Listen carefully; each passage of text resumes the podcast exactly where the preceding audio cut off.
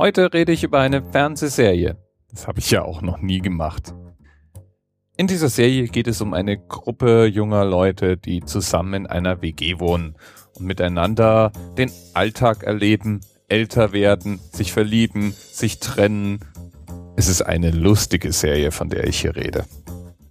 Und sie spielt in einer amerikanischen Stadt, aber das ist eigentlich nicht so wichtig. Na, irgendeine Idee, welche Serie ich meine? Schwierig, ja?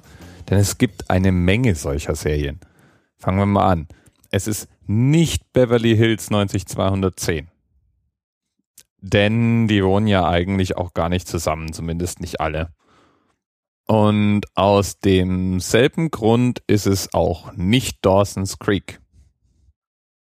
Aber es könnte theoretisch Friends sein. Ist es aber auch nicht.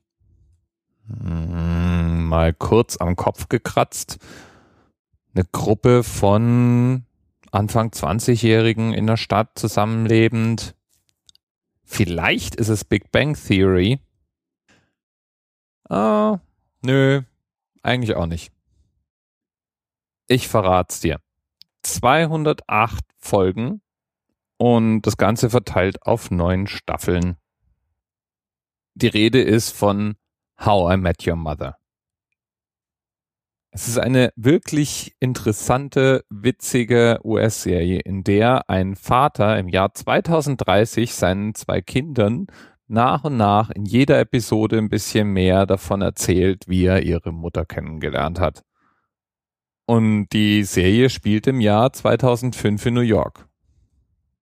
Hauptfigur ist Ted, der gerade sein Architekturstudium abgeschlossen hat und in einem Büro arbeitet, während sein bester Freund und eben Mitbewohner Marshall kurz vor dem Abschluss seines eigenen Jurastudiums steht.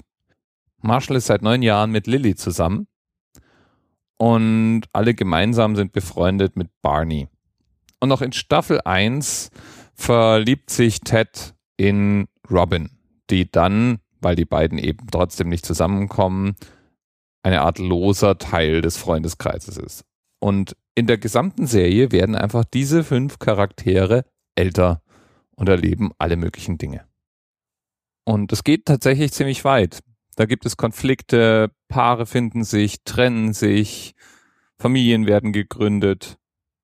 Und weil das Ganze ja im Grunde mit einer Studenten-WG anfängt, aber mit erwachsenen Menschen endet und die zwischenmenschlichen Konflikte auf dem Weg dahin beleuchtet, nennt man das Genre Coming of Age. Es ist die Kernserie. Wir alle wachsen auf und wissen noch nicht so wirklich, wie wir damit umgehen sollen, dass sich unser Leben und unsere Umgebung rapide verändert. Und dieses Thema gibt es eben auch in einer ganzen Reihe erfolgreichen Serien. Ich habe mal gehört, jede Generation hat ihre Coming-of-Age-Serie mit einer Gruppe von Freunden, die gemeinsam aufwachsen. Und ich habe vorhin ein paar Beispiele aufgezählt. Friends, Big Bang Theory, Beverly Hills 90210, Dawson's Creek, alle fallen in dieses Genre. Jede Zeit hat dabei ihre Geschmacksrichtung, aber im Kern geht's immer um dieselben Dinge. Wie finde ich meinen Platz im Leben? Wie finde ich einen Partner, der mit mir meinen Lebensweg teilen möchte? Wie bewahre ich Unabhängigkeit, bin aber trotzdem für die Menschen in meiner Umgebung da? Und in der Regel taucht in diesen Serien die Elterngeneration kaum auf.